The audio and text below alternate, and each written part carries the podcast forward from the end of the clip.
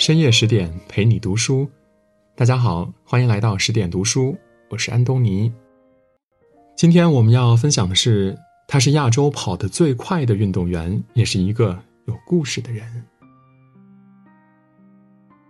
近日，亚洲飞人、暨南大学体育学院教授苏炳添推动设立的“九八三”高水平运动员培养基金收到社会捐赠一千万元的新闻引起了热议。此前的东京奥运会上，苏炳添凭借九秒八三的好成绩，成为历史上首位闯入奥运会男子百米决赛的中国人。他不仅刷新了亚洲纪录，也超越了同赛道的黑人运动员。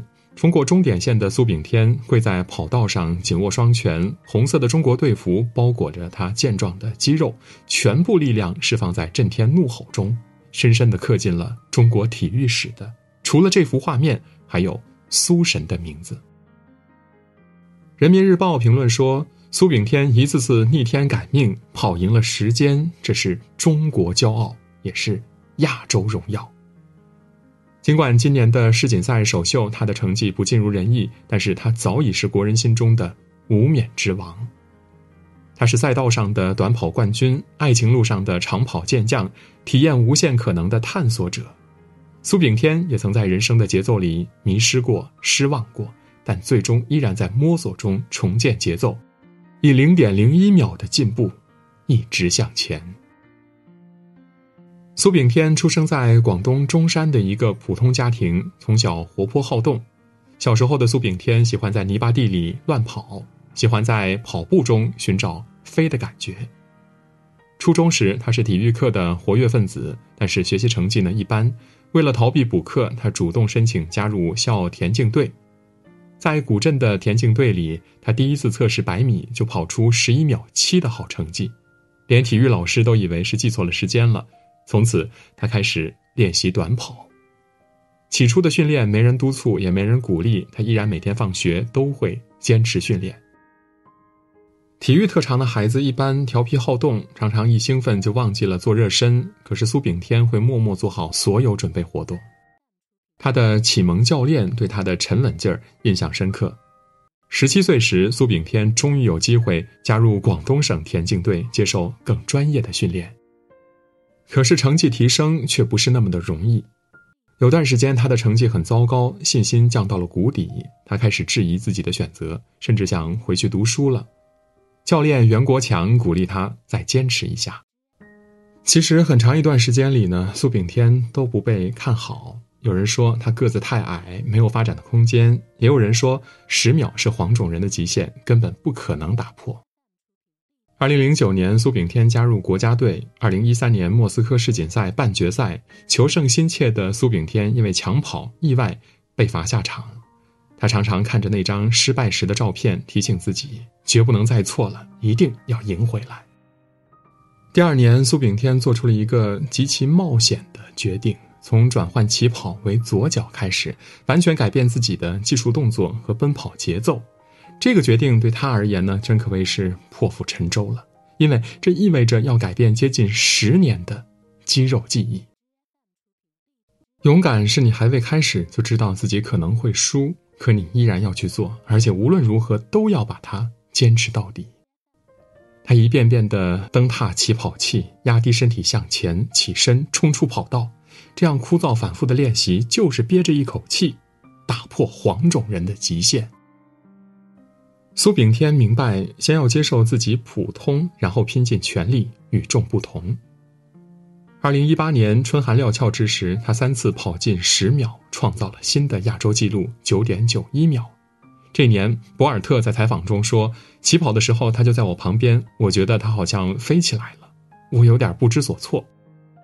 熬得住无人问津的寂寞，才配拥有万人瞩目的光环。”二零二一年东京奥运会上，三十二岁的他终于迎来赛道上的巅峰时刻。这位奥运百米赛道的中国人，以矫健的步伐、箭一般的速度冲过终点线。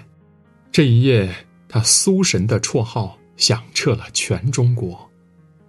曾经层层叠叠的疼痛，都变成赛时一骑绝尘的力量；那些无人喝彩的幽暗，都化为日后成功的光芒。没有比脚更长的路，没有比人更高的山。打破亚洲人的身体和心理极限，苏炳添做到了。每一个人都有可能在追寻目标的过程中迷茫困惑，只有敢于打破节奏的人，才能拥有不断向前的动力。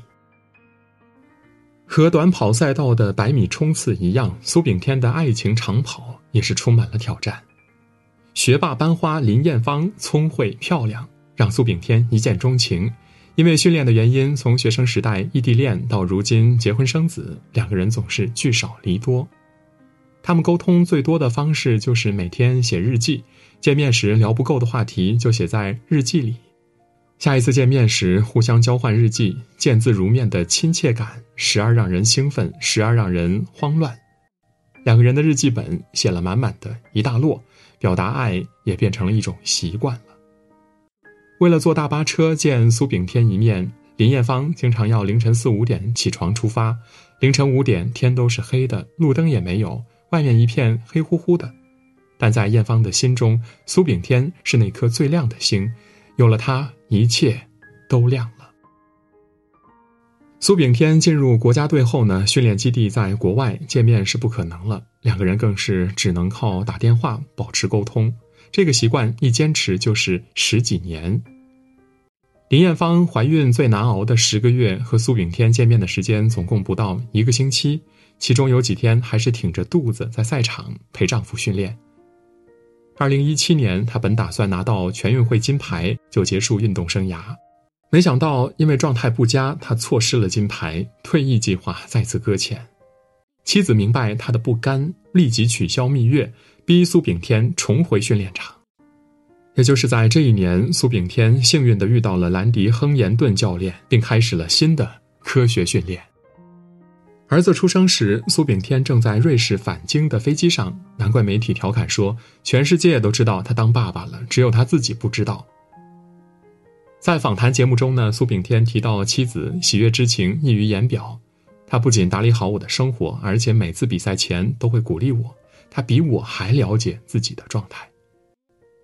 为了保持良好的竞技状态，苏炳添在生活上极其自律，妻子也和他一样，在生活节奏上共同进退。表哥说，每次家庭聚会，大家都吃吃喝喝的，但是炳添从来不乱吃东西，所以妻子的微博里呢，总有学做饭的内容，等待丈夫归来团聚。有时，林艳芳还会把美食照片发给远在异地的丈夫。让他隔空感受家的温馨。爱不是山盟海誓，而是烟火人间的温暖。每次赢得奖牌，苏炳添第一个感谢的总是妻子。如今，他们每条微博都互相艾特，分享自己的状况。硬汉子也有柔情，在外界看来坚不可摧的苏炳添，其实也有自己的软肋。他曾用最快的速度在赛场上拼搏，也曾暗暗的发誓用最慢的速度陪伴爱人，走完一生。有了爱人的支持，一起追梦，苏炳添不再孤单。回望初心，他无怨无悔，在选定的跑道上不懈的奔跑着。生活中意外和变化常在，只有拥抱变化，在变化中进步的人，才能赢得生活。除了短跑运动员之外呢，苏炳添的另外两个身份不在赛道上，但都和赛道有关。一个是暨南大学体育学院的副教授，另外一个是北京体育大学二零一九级博士研究生。喜欢读书，爱动脑子，是周围人对苏炳添的评价。他的聪明劲儿发挥在科研当中，恰到好处。在深圳大运中心备战东京奥运会期间呢，他充分发挥刻苦钻研的精神，完成了自己的博士论文。二零一七年起，他和教练先参照冠军模型体能和技术状况进行全面的诊断和分析，然后再进行专业训练。与此同时，苏炳添开始研究自己的提速技巧，希望帮助更多的后辈去突破自己的极限。为此，他发表过数篇短跑方面的论文，研究内容主要是苏炳添为什么跑这么快。网友赞叹：别人的论文数据都是拿程序跑出来的，苏教授的数据是自己拿腿跑出来的。退役之后的规划呢？苏炳添也已经做好了，就是转型成为老师。苏炳添在暨南大学给学生们上了第一课：“跟我一起跑。”课上呢，他发起了九点八三秒的挑战赛，比比大家九点八三秒能跑多少米。学生们兴奋地叫出了声。去年底，他还参与了柔性可穿戴传感器运动监测方面的研究。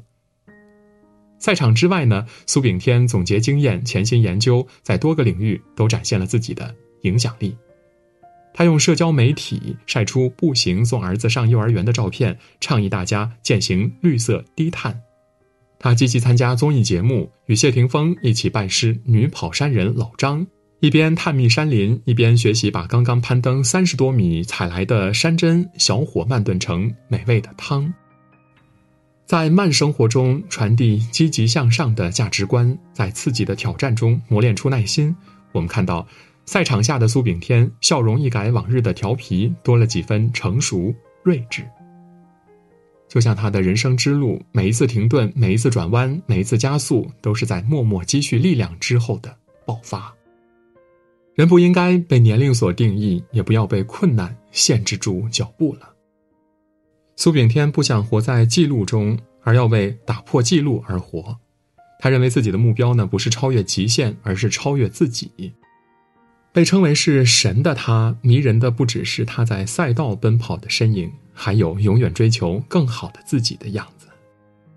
他在暨南大学设立高水平运动员培养基金，就是因为他深知体育学子的不易，希望关怀和帮助更多运动员的职业生涯发展。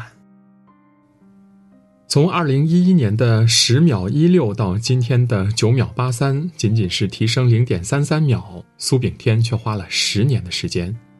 零点零一秒是比眨眼还快的时间，对于苏炳添来说呢，却是数年不断挑战极限才有的结果。人生是百米赛道上的每一个冲刺，更是途中永不放弃的坚守。作为和你我一样的普通人，苏炳添也有迷茫困惑，也曾在进退之间兜兜转转，在命运的沟壑中几经沉浮，但他始终昂首向前。心中有梦，不该以山海为远；脚下有路，不可以日月为限。纵然有千种坎坷，他一一踏平；即使有万般搓磨，他悉数跨过。对于生活给出的难题，谁也不可能一直写出正确答案，但是却可以一路跌跌撞撞，拼出一个属于自己的时代。今天的文章就到这里。如果您喜欢我们的文章，可以在文末点亮再看。更多美文，请继续关注十点读书。也欢迎把我们推荐给您的朋友和家人，一起在阅读里成为更好的自己。